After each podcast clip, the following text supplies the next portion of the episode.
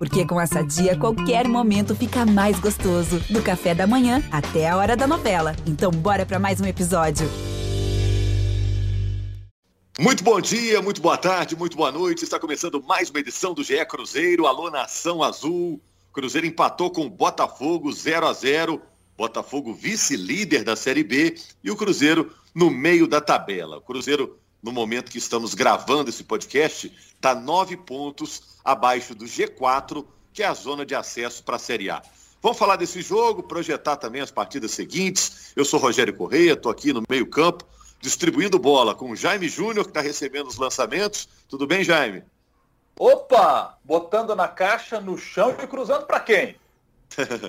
a Fernanda Hermesdorf, que é a nossa representante da torcida, a voz da torcida no podcast, acompanhou o jogo de perto, né, Fernanda? Pois é, bom dia, Rogério, Jaime Henrique. Tava lá no estádio, sim, a, a atmosfera tava linda, torcida maravilhosa lá apoiando, né? Não veio a vitória, mas sim, fizemos nossa parte.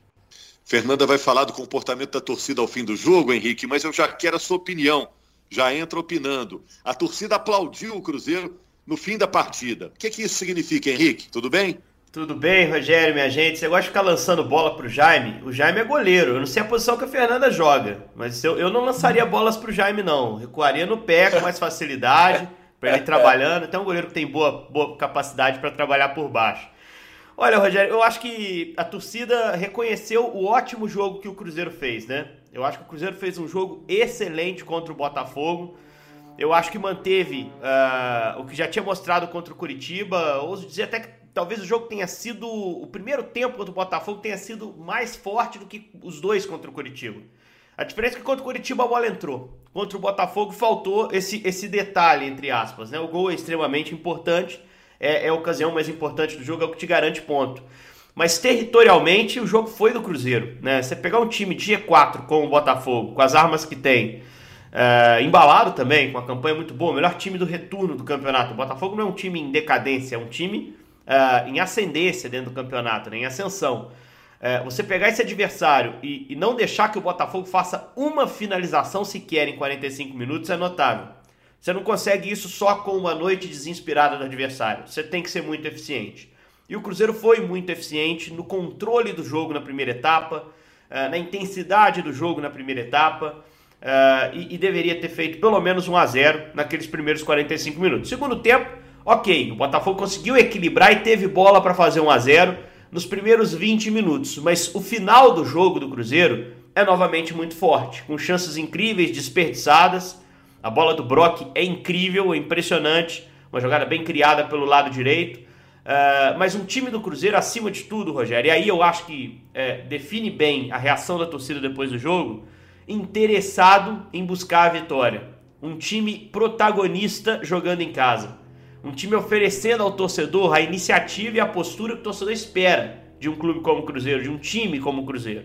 Né? E um time rejuvenescido, um time fisicamente muito forte, é, é muito, muito capaz de se impor dentro de campo. Então eu acho que é, é, é um daqueles jogos que a gente sai lamentando pelo gol que não saiu, porque o Cruzeiro produziu para isso, o Cruzeiro dominou o seu adversário, um dos melhores times do campeonato, esbarrou na, na falta de, de, de poder de definição, um pouquinho mais de tranquilidade para matar a jogada. E acho até que na coletiva o Luxemburgo fala demais de arbitragem quando ele deveria jogar mais ainda o time dele para cima. Eu acho que a arbitragem não foi tão nociva assim para o jogo, não teve nenhuma decisão importante que tenha prejudicado um time ou outro. O Botafogo também reclamou do juiz. Eu, eu fico muito mais. É, o que me marca desse, dessa noite de terça independência é, é a atuação do Cruzeiro. Muito forte, muito consistente, muito competitiva. Jogando assim sempre, o Rogério. Estaria numa posição muito diferente dentro do campeonato, eu não tenho a menor dúvida disso. O Fernanda, você viu o jogo lá do Independência, né, Fernanda? Marca ponto todo o jogo do Cruzeiro como mandante. Qual foi o seu comportamento ao fim do jogo, depois do apito final, Fernanda, por favor?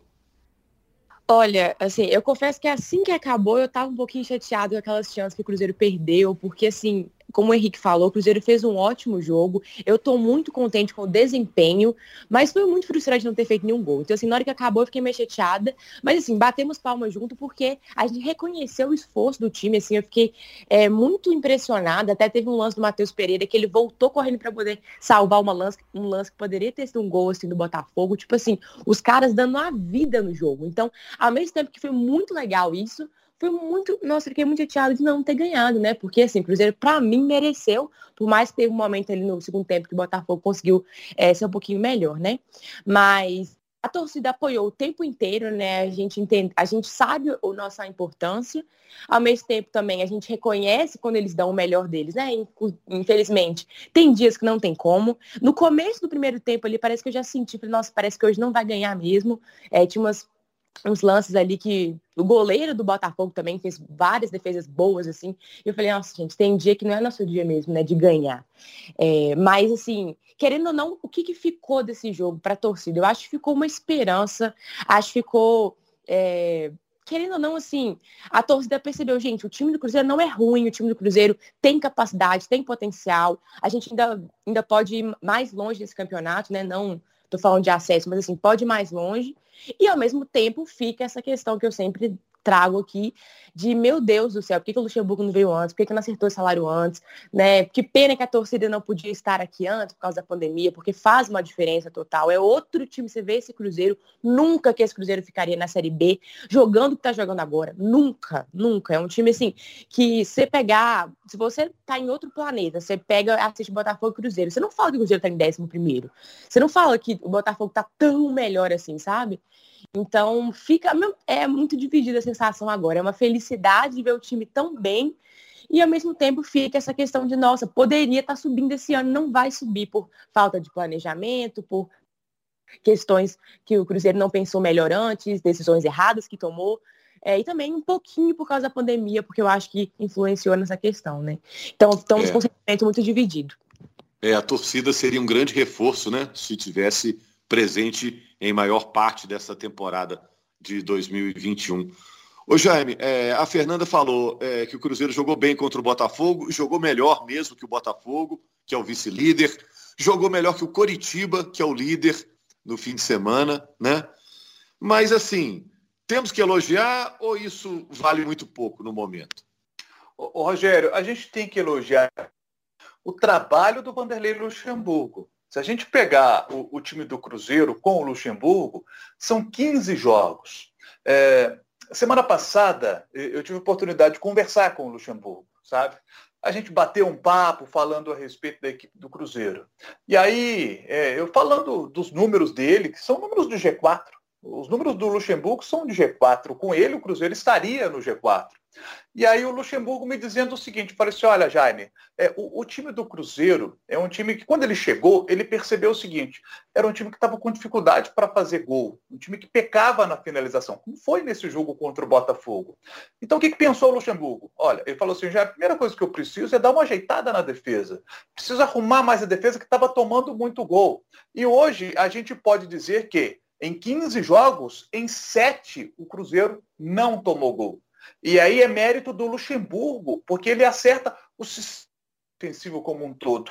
O meio de campo com o Adriano e Lucas Ventura, ele dá mais segurança para a última linha defensiva. Isso é mérito do Vanderlei Luxemburgo, é muito mérito dele. Parabéns para as decisões tomadas. E aí, ele sabe o seguinte, assim, olha, se o time tem hoje uma dificuldade na finalização e ele está trabalhando para melhorar isso, a gente viu que já, já Contra o Curitiba fez três gols, contra o Brasil já fez dois gols, houve uma melhora. Só que aí volta a pecar novamente agora. Tem o mérito do goleiro do Botafogo também, que a gente não pode tirar. Mas você vê que o, o Cruzeiro vem num processo de evolução com o Vanderlei Luxemburgo. Então qual é a preocupação dele? Fala assim, olha, se eu consigo não tomar gol, é, se eu faço umzinho lá, eu ganho de 1 a 0 como foi no jogo contra a Ponte Preta, que o Cruzeiro venceu o jogo com contra a Ponte por 1 a 0.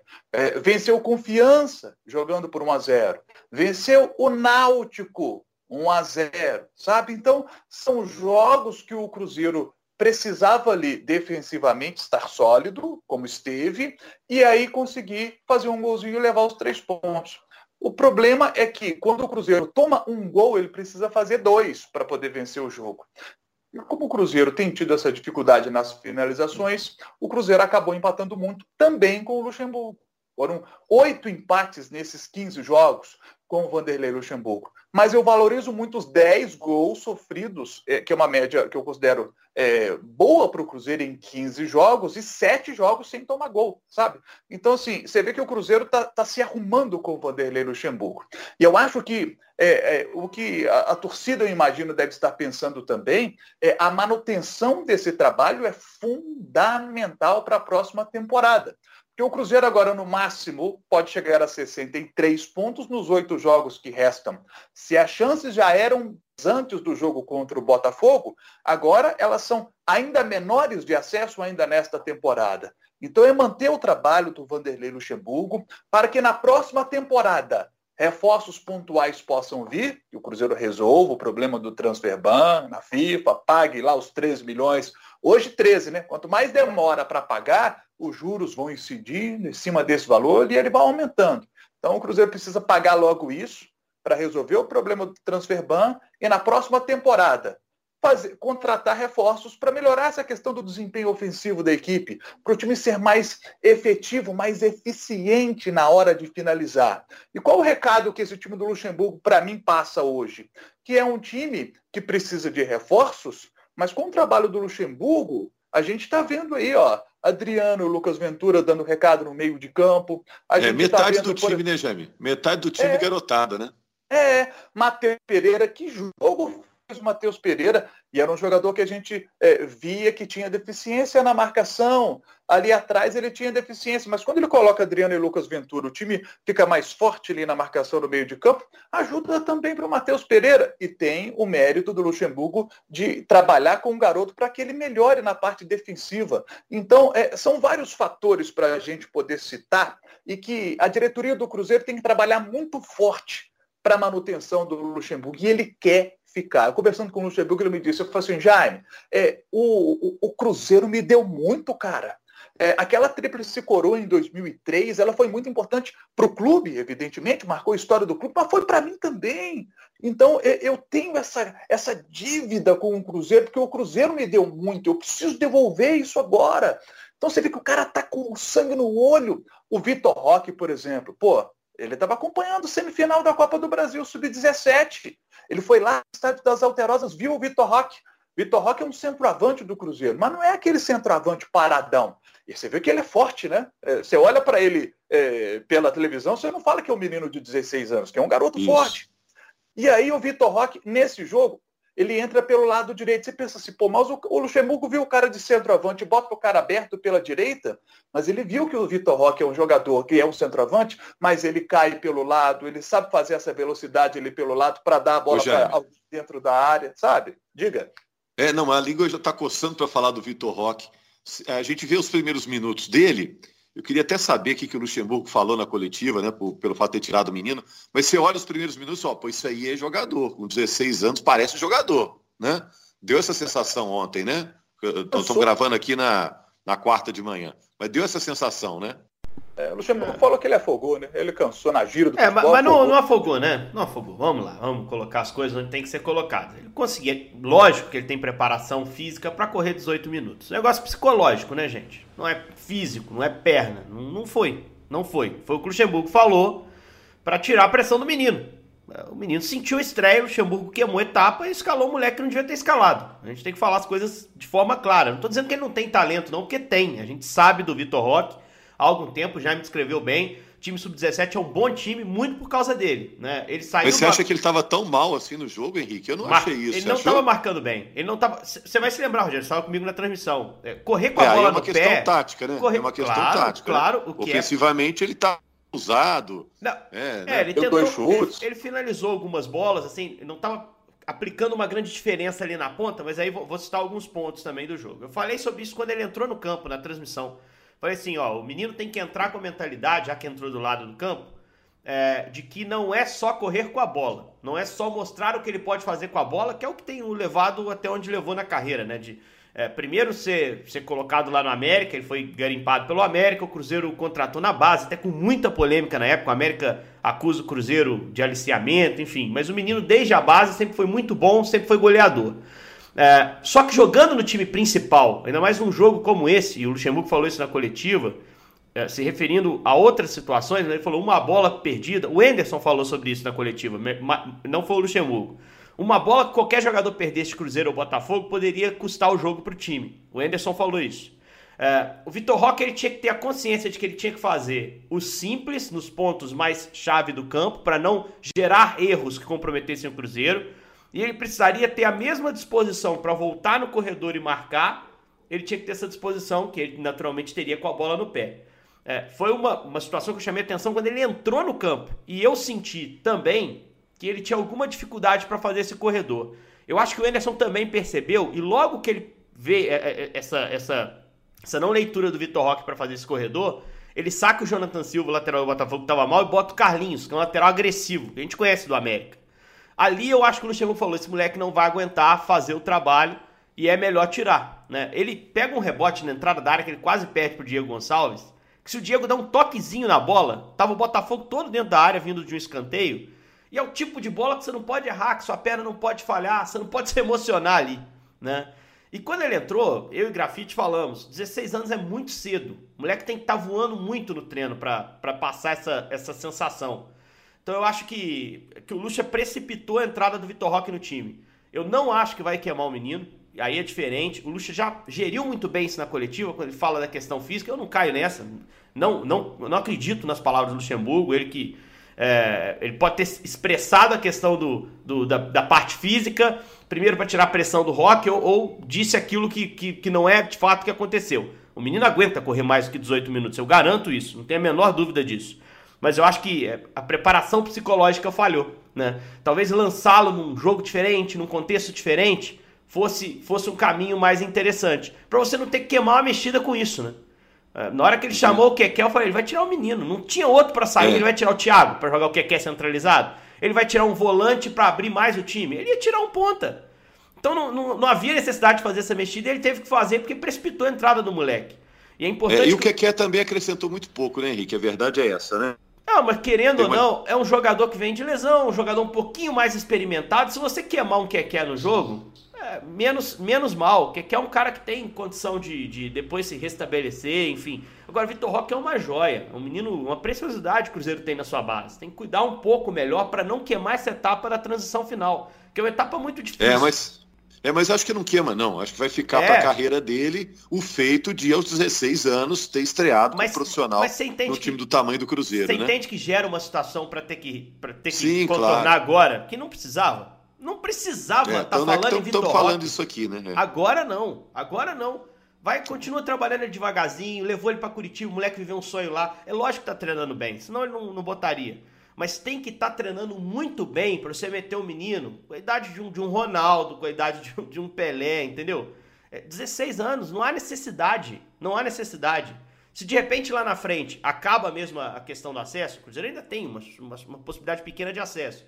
Se lá na frente já não tem matematicamente a chance, são jogos que têm um peso menor. Você escala o moleque, de repente escala primeiro fora de casa. Deixa o moleque sentir o jogo, depois traz para perto da torcida do Cruzeiro. Que é uma torcida que vai abraçar. Então, assim, e o menino ganhou um aplauso imediato quando saiu do campo. É, foi sensação que eu tive, né, Fernando? Eu acho, eu acho que aconteceu mesmo, né? O pessoal cantou o nome dele, inclusive. Esse cuidado tem que ter, porque é uma joia. É um menino de muito talento que não pode se frustrar de forma nenhuma com essa estreia, mas para mim errou o Luxemburgo, não era hora de lançar, isso ficou muito provado. Quando o moleque fica só 18 minutos em campo, isso chega a ser constrangedor no, no nível de time principal. Fernando. É, então, realmente a torcida aplaudiu depois que ele saiu, porque a gente viu, né, que ele teve o esforço, ele entrou muito bem, achei que ele entrou muito bem, mas uma coisa que eu tinha reparado, talvez eu, eu vi errado, mas assim, depois dos primeiros minutos dele, parecia que ele estava andando meio uma certa mancadinha, não sei. Ele não estava bem, não. A gente estava vendo, é, tava reparando ele bem, assim, ele não estava bem. Depois dos primeiros minutos dele, ele estava estranho. Então, pode até ser que aconteceu alguma coisa com ele sim, ou então só sentiu a pressão, mas é, ele não estava 100% não. Mas é, eu concordo com o Henrique no sentido que esse não era jogo para ele. Eu nem diria que é a temporada. Por exemplo, talvez no final do jogo contra o Curitiba eu podia ter colocado ele. Agora, esse jogo, Cruzeiro precisando marcar uma pressão absurda, também não acho que era oportunidade para ele. Mas eu acho legal o Lucha tá trazendo jogadores sim, até como o Jaime já falou no outro podcast, que isso gera assim uma felicidade, uma esperança nos outros jogadores do sub-17, do sub-20, que fazem eles até jogarem melhor, se esforçarem mais para poder subir. Então assim, eu acho muito interessante, mas obviamente com cuidado, né, em qual jogo vai ser. Fernanda, então aproveita e escala o time aí. Agora joga Moreno ou Thiago na sequência aí da, da Série B, já que o Moreno vai voltar da seleção boliviana e o Thiago andou fazendo algumas partidas seguidas. Nossa senhora, que responsabilidade para mim. Porque isso vem sendo um debate na torcida. Vem muita gente falando assim, que isso, Thiago, boa posição, vai ficar difícil pro Moreno falar. E ainda vejo muita gente voltar, né? E ainda vejo muita gente criticando o Thiago, falando que ele é horrível, que não sei o quê, por causa de finalização e tal. Então, assim, porque a torcida fica meio dividida nesse quesito. Tem um carinho muito grande pelo Marcelo Moreno, então fica difícil falar que ele seria banco. Mas eu vejo o Thiago como uma peça muito importante recentemente, né? Ele, é, principalmente nesses aspectos de, de buscar a bola, ir para o ataque, posicionamento e tudo mais. O problema ainda está sendo ali na finalização, que às vezes não está tão bem. Nossa senhora, fica muito difícil falar quem que eu queria colocar. É, só um adendo aqui. Em relação à lateral direita, é Rômulo, assim, 100%, tá? Em relação a escalar. O Rômulo fez o melhor jogo dele desde que ele chegou no Cruzeiro, recuperou o futebol e, assim, Cássio inicialmente perdeu. Agora, voltando no Thiago e no Moreno, Jesus, complicado. Porque, assim, o, o Thiago não tá fazendo gol, mas ao mesmo tempo ele tá sendo muito importante. Nossa, difícil. O que, que você acha, Rogério? ai, ai, eu não sei. É, assim, o Moreno não teve oportunidade de pegar um time do Cruzeiro nessa volta do Cruzeiro arrumado, né? Agora Sim. com um time um pouco mais organizado, a bola pode chegar um pouco mais para ele finalizar, né? Porque nas eliminatórias ele é artilheiro. Né? Deixa, é. deixa eu enfiar minha colher aqui. Tá tentar facilitar, clarear um pouquinho essa, essa tomada de decisão. O Moreno estava jogando mal no Cruzeiro antes de ir para a seleção da Bolívia? Ah, não estava brilhando, né? Não estava brilhando. Mas estava jogando mal? Para mim, ele estava jogando bem. Mal, não. Para mim, ele estava é, jogando bem. O suficiente para ser titular, né? É. O suficiente para ser titular. Isso, ele foi, foi importante em alguns jogos aí, foi decisivo em alguns jogos. Eu acho que se você tira ele por ele ir para a seleção, você tá passando o seguinte recado pro grupo, ó. Esse cara foi premiado de seleção e perdeu lugar no time. Porque o time não melhorou tanto com a entrada do, do Thiago. Para deixar claro, o time tem jogado bem, tem feito partidas muito, mas não entrou por, não melhorou porque o Thiago tem jogado bem. É a, a coisa mais coletiva, sabe? O Thiago tem jogado bem, tem contribuído para a melhora do time, mas não é só por isso. Eu acho que dá para jogar bem como tem jogado, com o Moreno na referência, e é justo você retornar o Moreno pro time. Porque o cara não saiu porque era técnica, ele saiu porque foi convocado para a seleção.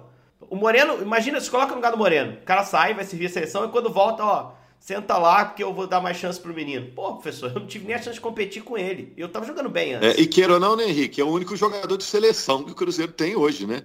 É o Marcelo é. Moreno. E, cara, no e, jogo, mais, no jogo sou igual. a favor da volta dele. Agora, é, com essas substituições, cinco substituições, e geralmente as substituições são do meio para frente, o Thiago vai seguir jogando, vai continuar Isso, tendo minutos é, aí, né? É.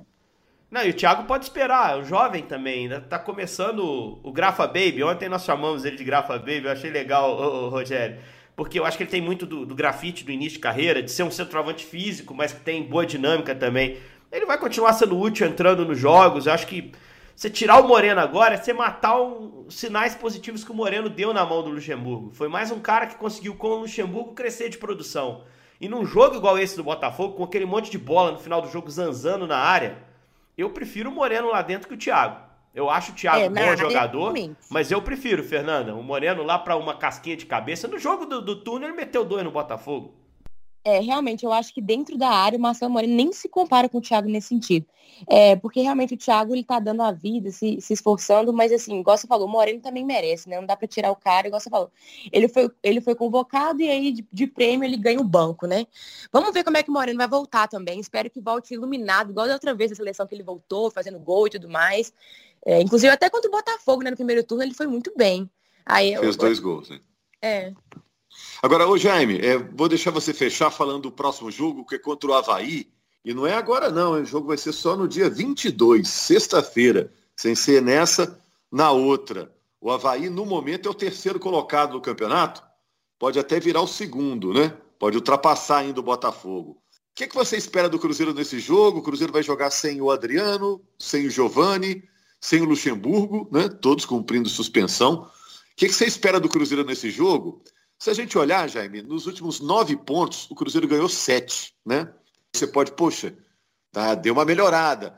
Mas na tabela isso mudou pouco, né? Em termos de posição, né? Continua distante do G4. O que, que você espera desse jogo contra o Havaí? Daquela sequência difícil, talvez seja o último, né? Da sequência mais difícil que o Cruzeiro tinha contra o primeiro, o vice-líder e o terceiro. É, são dois desfalques no coração do time, né? É, Adriano e Giovanni são dois jogadores de meio de campo que não vão estar presentes. Mas eu vejo um coletivo do Cruzeiro hoje mais organizado, cada vez mais bem organizado o time do Cruzeiro com o Luxemburgo. E o Cruzeiro, ele consegue jogar melhor contra equipes que o agridem. O Havaí vai sair para o jogo. O Havaí empatou a última em casa contra a Ponte Preta. Eu transmiti esse jogo. O Havaí não conseguiu vencer a Ponte. A Ponte que não tem sido um bom visitante na Série B do Campeonato Brasileiro. E o Havaí deixou escapar ali pontinhos preciosos. Mas é um time que ainda está bem no campeonato, é o terceiro colocado, ainda joga nessa rodada. Se vencer, passa o Botafogo e vira vice-líder do campeonato, fica um da equipe do, do Coritiba, né, que, que ainda tem jogo também. Então, é, o Havaí faz uma, uma grande campanha. Tem, tem um monte de ex-jogadores do Cruzeiro, né? O Edilson, né? Tem Diego Renan, tem Bruno Silva, tem jogadores conhecidos como o Valdívia, que não é titular lá, fica no banco, mas o Copete foi contratado no meio da, da Série B e está jogando bem, está sendo importante o Copete que jogou no Santos. Então, é, é um bom time, o, o Havaí. Mas o Cruzeiro hoje é um time em condições de encarar o Havaí, como encarou o Curitiba, encarou o Botafogo. A gente falava dessa sequência difícil, o Cruzeiro ganhou do Curitiba e empatou com o Botafogo, sendo melhor, bem melhor do que o Botafogo. Então, minha expectativa é de mais um bom jogo do Cruzeiro, em que pese os desfalques, os desfalques que você citou, né? É isso aí. Vamos ver. Jogo só na sexta-feira da outra semana. Oi, gente, muito obrigado aí pela audiência todos. De qualquer forma, na segunda-feira que vem, já estamos aqui com um novo podcast comentando as coisas do Cruzeiro, o que, que vai mudando no Cruzeiro nos próximos dias. Obrigado, Fernanda, Jaime, Henrique. Se alguém tiver que acrescentar é agora, porque eu já pedi a conta. O garçom está trazendo a dolorosa aí. Vambora, já, já falamos demais. Deixa para segunda-feira para a gente ter mais assunto bacana. Com a rodada já concluída, vai ser legal. É isso, gostinho de quero mais aí para segunda-feira. Vamos ver como segue o Cruzeiro nessa disputa. Oito jogos pela frente. Se ganhar os oito, tenho certeza que um matemático criativo vai achar uma chance do Cruzeiro ainda conseguir o acesso. No passado já teve time que subiu com 60 pontos. O Cruzeiro ainda pode chegar. Deixa eu até, olhar aqui. Até 59. 63. Até 59, né? 2007 é. Vitória, 59 é a pontuação mínima para acesso registrado historicamente nessas 15 edições. É, o Cruzeiro pode chegar a 63, está lembrando aí o Jaime, né? Então tá, vamos ver. Tem que fazer a pontuação e, e depois olhar para a